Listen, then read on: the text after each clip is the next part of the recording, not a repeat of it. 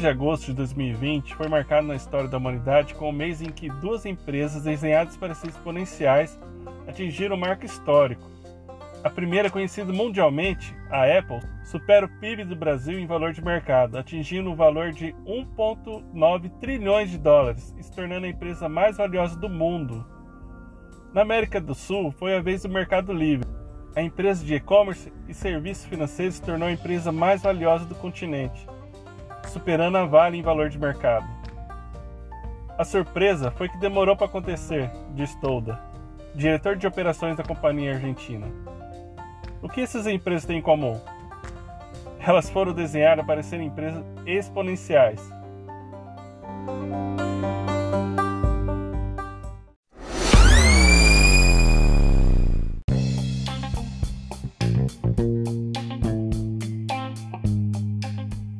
Nesse episódio, vamos falar de características de empresas exponenciais e como cada característica pode ser aplicada nos seus negócios.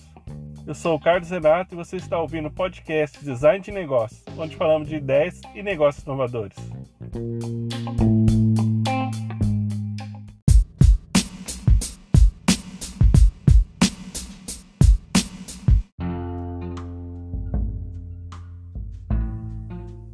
Vamos começar definindo o que é ser exponencial. Para quem gostava muito de matemática no ensino médio, esse é um conceito muito simples mas que para o nosso pensamento linear é algo fora da nossa zona de conhecimento. Poucas coisas da natureza pode-se dizer que são exponenciais.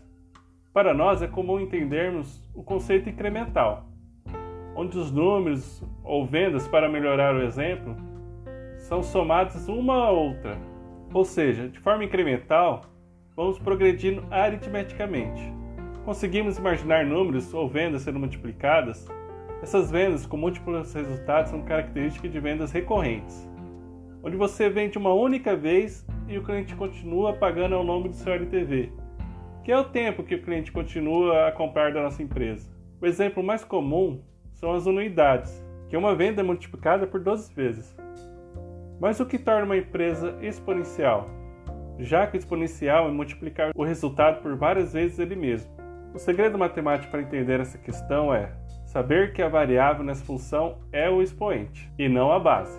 Vamos trocar esses nomes para margem e escala, onde a margem é a base e a escala é o expoente, certo? Mas de onde surgiu essa tal de margem e essa tal de escala? Vamos lá.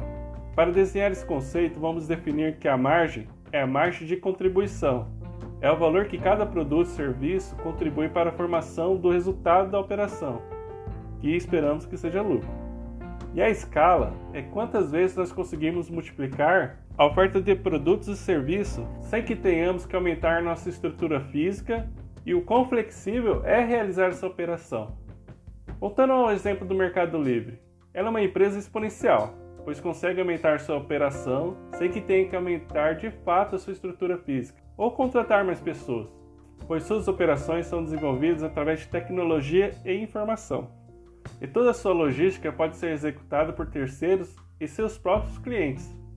Percebe o quanto o Mercado Livre não vende ou entrega nenhum produto físico? Se ela o faz, é para suprir alguma deficiência na sua rede de negócio.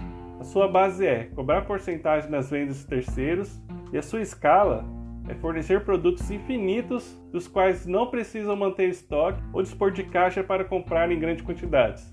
É ridículo pensar o quanto de pessoas estão trabalhando para que o equity do Mercado Livre fique maior e maior. Se você vende no ML, está trabalhando para que a marca deles, o Mercado Livre, se torne esse gigante da internet. Enquanto você, você pode ser substituído facilmente por qualquer outro fornecedor dentro da plataforma. Ah, mas, oh, Renato, eu tenho a minha reputação. Eu tenho meus pontos lá dentro do Mercado Livre. E é justamente isso que faz o Mercado Livre um gigante. O que é que ele vende? Ele vende a confiança. E a falta de confiança nas pessoas faz com que o Mercado Livre seja esse gigante. Tem uma frase que fala assim: Por que as escolas públicas e privadas são incompetentes em ensinar inglês que eu me tornei um bilionário?